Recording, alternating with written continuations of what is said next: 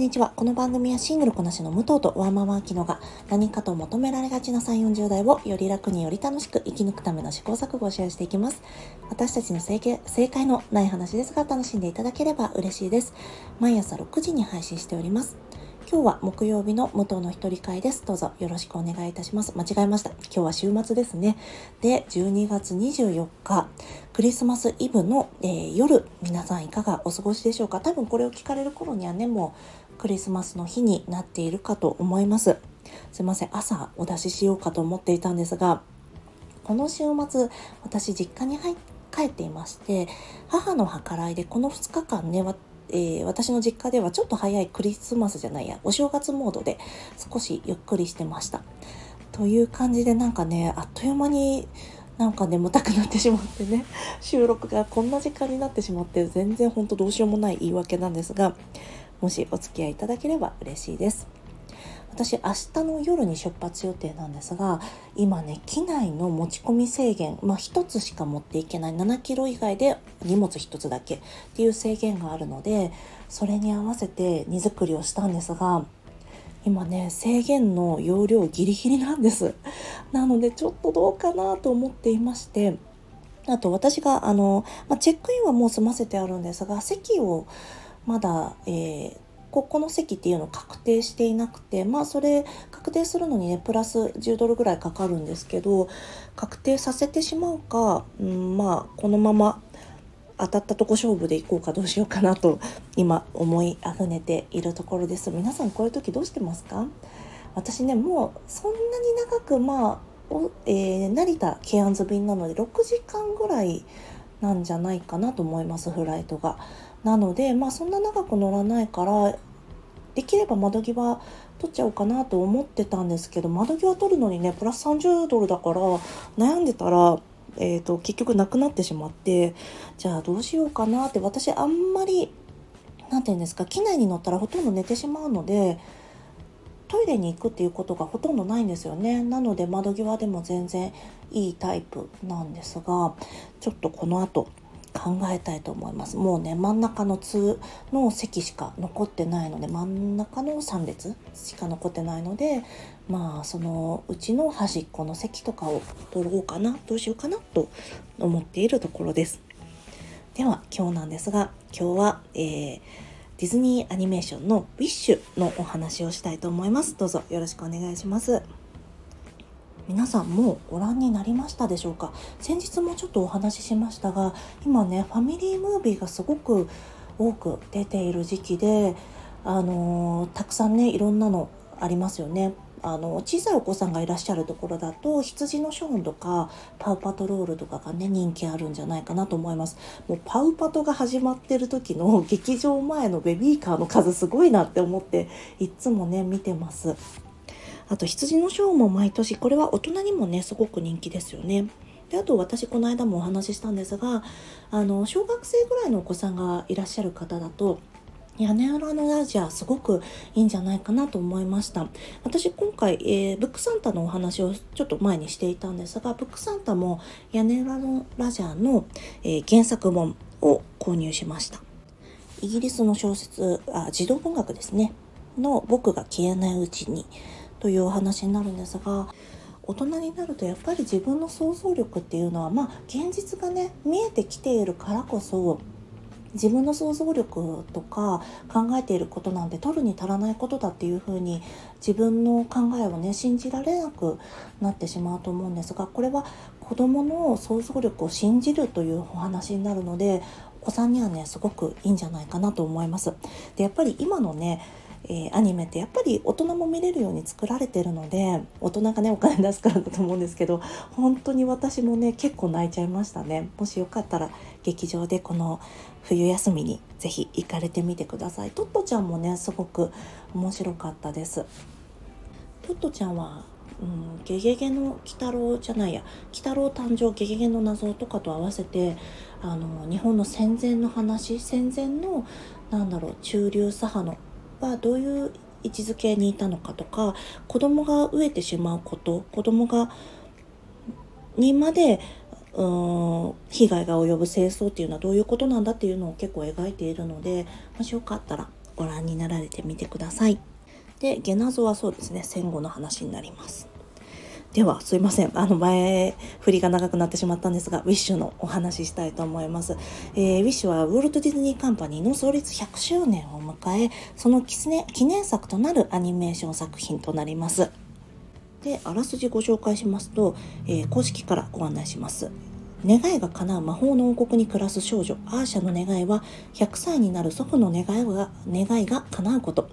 だが全ての願いは魔法を操る王様に支配されてしまうという衝撃の真実を彼女は知ってしまう。みんなの願いを取り戻したいというひたむきな思いに応えたのは願い星のスター。空から舞い降りたスターと相棒である子ヤギのバレンティノと一緒にアーシャは立ち上がる。願いが私を強くする。願い星に選ばれた少女アーシャが王国に巻き起こす悲劇とは？というお話になっています。で、えー、主演のヒロインのアーシャは、えー、ウエストサイドストーリーでアカデミー賞助演女優賞を受賞しましたアリアナ・デ・ボーズですね。すごくアリアナのパフォーマンスすっごい素晴らしかったです。ただ、歌がちょっとね、難しいんじゃないかな。これはこの後でお話ししていきますね。で、あとクリス・パインが、えー、今回のヴィランのマグニフィコ王の役をやってます。クリス・パインのね、歌も素晴らしかったですね。私、吹き替えも見たんですが、引き換えは福山雅治さんがやられていて、このお話も後でしたいなと思います。で、あとバレンティノをアラン・テューディック。アラン・テューディックは、ディズニーの声優にね、本当にちょこちょこ、アナと雪の女王だったり、シュガーラッシュだったり、あと、モアナと伝説の海のヘイヘイとか、もう本当にね、いろいろやってるので、なんだろう、これ日本語の吹き替えを山ちゃんがやってるんですけど、何て言うんですかね、この日本アメリカでいうとこの山ちゃんの立ち位置というかもう何の役でもやる。アラン・トゥディックの方がもうもうちょっとね小さい役をやっている。山ちゃんよりは小さい役をやっているイメージではあるんですがラーヤと竜の王国やったりね本当にもう、えー、ディズニーの声優といえばという人でもあります。なのでまあキャスティングも今回すごく良かったんじゃないかなと思いますキャスティングがねではここからえー、ウィッシュの魅力をお話ししていきたいと思います。まず今回ね、100周年ということで、すごく今までの作品を踏襲したモチーフっていうのがたくさん出てきます。えー、7人の小人だったりとか、えー、フェアリーゴッドマザーだったりとか、あとは白雪姫の鏡を鏡と呼びかけるあのマジックミラーですね。魔法の鏡だったりとか、もうありとあらゆるモチーフが出てくるので、ディズニーのまあオタクまでではないけど結構見てますよっていう人はすごく楽しめるんじゃないかな。特にこれはね大人向けに作られている部分だと思います。で子供は子供ですごくハッピーな絵面が多いので楽しく見られるんじゃないかなと思います。あともう一つは今回はねヴィランにかなり力を入れて作ったんじゃないかなと思います。これビニールタッキーさんとかも指摘されてたんですけど今回はヴィランのカラーって大体黒とかマハデスの青とかもありますしあとはそうですね赤緑あたりが多いんじゃないかなと思うんですが今回のヴィランは白がイメージカラーになったヴィランとなっていてそれがすごく新鮮でなんだろうなあのキャラクターに合っているなと感じましたマグニフィコですね一見すごく親しみやすい政治家まあ王様なんですけどその親しみやすさの裏にあるものっていうのをまあどんどん暴かれていくようなストーリーにはなるんですがで彼はすごくハンサムなんですよ。で、ハンサムなことにすごく自覚的なんですね。で、それも彼が選んだ白というカラーが何だろうな象徴しているものでもあるなと思います。なのでね今回はヴィランの曲あのマグニフィコ王の曲が結構大事なナンバーになってますのでこれを誰に歌わせるかっていうのは重要だったんじゃないかなと思います。そこに、えー、クリス・パインを持ってきた人も福山雅治を持ってきた人もすごくねこれはねクレバーな選択だったんじゃないかなと思います。他の国もねきっとその国のイケてる中年をね みんなそれぞれの国で出してきてああなるほどこの人が歌ってるんだっていう芝居もできて歌も歌える人を多分ね各国、えー、キャストに選んでるんじゃないかなというふうに推察されます。で最後にまあこの今曲のお話もしましたがやっぱり、えー、今回の魅力としては曲も大きな魅力でしたよね。アリアナ・デ・ボースのねパフォーマンスがすごく良かった。日本語版もやっぱりねすごくいいんですがただここで私ちょっとネガティブな感想がここからありますのでちょっとどうかなと思ったところがあったのでここからはちょっとネタバレありでお話ししたいと思います。あのウィッシュねすごくお子さんと見るのもいいし大人もすごく楽しめる作品だと思いますのでよかったら劇場でご覧になってみてください。私ももう一回ぐらい見たいなと思ってます。ではここからウィッシュのネタバレありの感想になるんですがちょっと主人公のねメインテーマが難しすぎませんか？これネガティブっていうかあれなんですけどこのお前の歌唱力で判断するんじゃないよっていう感じかもしれないんですがこの私お子さんを預かる施設で働いているんですけどもやっぱりね「レッド・イット・ゴー」以降みんな歌がアップデされてないんですよ。だってそれ以降もあったんですよ。あの、 Let It Go の2、あ、違いますね。アナと雪の女王の2もあったし、モアナと伝説の海もあったし、あとまあ、こっちではなかなか流行らなかったけど、ミラベルと魔法の家のブルーノもありましたよね。っていうね、あの、結構イケてる曲が、もうその後に、なんだろうな、何曲も出てきたのに、 Let It Go 以降出てこないっていうのは、ちょっと歌いにくいんじゃないかなと難しいんじゃないかなと思います。今回の曲もかなり難しいのでそれがちょっとうんまあいいことなんですけどね。それ私たちは聞いてる分にはいいんだけどで何回も何回も聞きたくなるし大人はね練習したくなると思うんですけどお子さんが歌いたいかっつったらどうなんだろうなって私はちょっとだけ思ったところがあります。でもこれはうんなんだろうな。まあ私が思ってるだけで実際はそうじゃないかもしれないんですけどね。であともう一つ、えー、少し大人向けにちょっとファンに対して寄せすぎてるなっていう風に感じました。誰かが言ってたんですけど、うん、そうですね。このディズニーアニメーション100周年のためにあの全員が喜ぶようなファンタジーを書いてくださいって言って AI が作った映画みたいって言ってたんですがなんかそれにちょっとね否定できないなっていうようななんだろう安直さごめんなさいねを私はどうしても感じてしまいましたストーリーとしてもやはりちょっと予定調和なところがあるなと感じたんですよね。で今回ヴィランをねすごく全面的に出していたのであなんかもう1回2回ツイストがあるのかなと思ったらなんとなくうん自分の予想する範囲を超えなかったなというところもあります。ただマグニフコ自体はすごく魅力があるヴィランだっていうことには変わりはないんですがもう一つ二つなんかあってもよかったんじゃないかなと思ってます。最後にまあもうネタバレなので話しちゃうんですけど最後におそらくまあマグニフィコがあの魔法の鏡の元ネタ前日談であろうということが明かされる明かされるというかちょっと示唆されるんですけども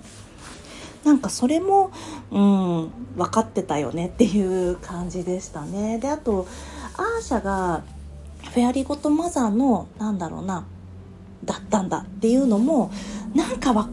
なんかそれで来るんだふーん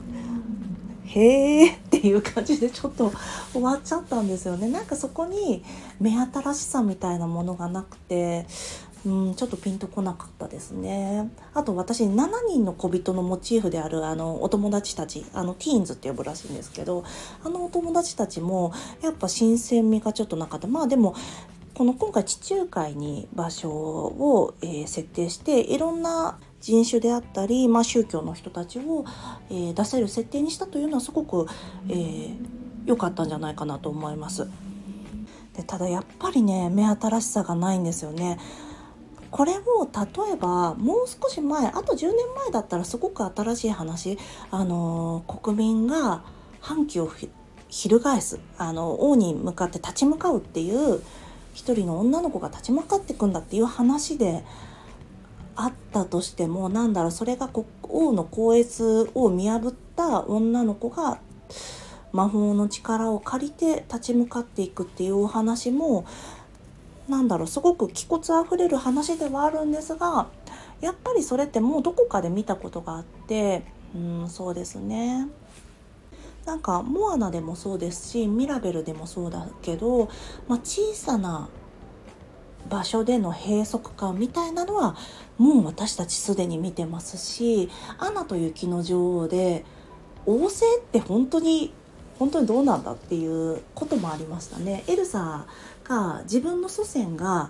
このなんだろうな違う民族に対して無抵抗の人たちをなんだろう殺したっていうのを目の当た目の当たりにしたっていうのも私たちはもう見ているのでなんとなくそのそうですね。新しさをどうしても感じなかったっていうのがすごく今回がっかりしたところの一つではあります。ただまあ別にそれはそれでねいいんだと思うんですけどあとこれは本当に私だけの感想なので他の人がどう思うかはね 全然あれなんですけど君主制やめたらって私毎回思うんです。エルサの時もそうなんだけど、えー、エルサがアレンデールを出て行ってあの魔法の国でねあっちの民族たちと暮らすってなった時にあっちの民族の人たちもアレンデールでちょっと政権の要人の立場に1人2人ポジションつけた方がいいかったんじゃないのとも思ったりアナがあそこでアレンデールを統治することに至ることそれ自体は別にいいんだけどこもうそもそも君主制をやめて共和制にしてもよかったんじゃないかなと思うんです。で今回に関してもマグニコーの失脚があってそれであの国を統治していくのがマグニフコーの妻で本当に良かったんだろうかっていうのが私はちょっと気になりました別にアマヤ女王が悪いって言ってるんじゃないんですアマヤ女王が悪いわけじゃないんだけどもうちょっとみんなで精査した方がいいんじゃないのって、まあ、これを私は多分ね、えー、物語の立ち位置としては白雪姫の始まる前の全てのお話が始まる前のお話という位置づけだからここで君主制から共和制を求めるっていう私の方が本当に筋違いだから別にいいんですけどなんだろうなこのやっぱりみんなの願いを精査してしまって確一的なもの確一的な価値観を植え付けてしまっているっていうことを描く割にディズニーそのものがそこから解体されていかないっていうことにやっぱりなんかうん大人は見応えを少しどうなんだろうって思うところがあったかなという感じですね。マグニフコーのようにこの願いはいいものだけどこの願いは悪いものかな？この願いはこの王国まあディズニーという王国と言ってもいいかもしれないけどそれにはふさわしくないかな？っていうことをうーんなんだろうな？ディズニー自身が打破してほしいというところは正直ありますね。なんだろう？この間のボブ・アイガーがうーん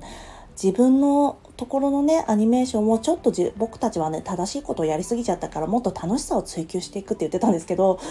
うーん何ですかねこの現場でやってる人たちの願いをそもそも CEO である彼がに届いてないみたいなところが私には正直感じましたね。まあ、ここから先の100年ディズニーがどういうふうに、えー、子どもたちに願いを見せていくのかまた願いを見れる状況を子どもたちに与えていけるのかっていうのを私たちは注視していかなきゃいけないなと感じております。では今日も聞いていただきありがとうございます。この番組はスタンド FM はじめ各種ポッドキャストで配信しております。ハッシュタグ正解のない話でつぶやいていただきましたら私たちがいいねやコメントしに参ります。明日はあきちゃんの一人会となります。どうぞお楽しみください。ではまた次回失礼いたします。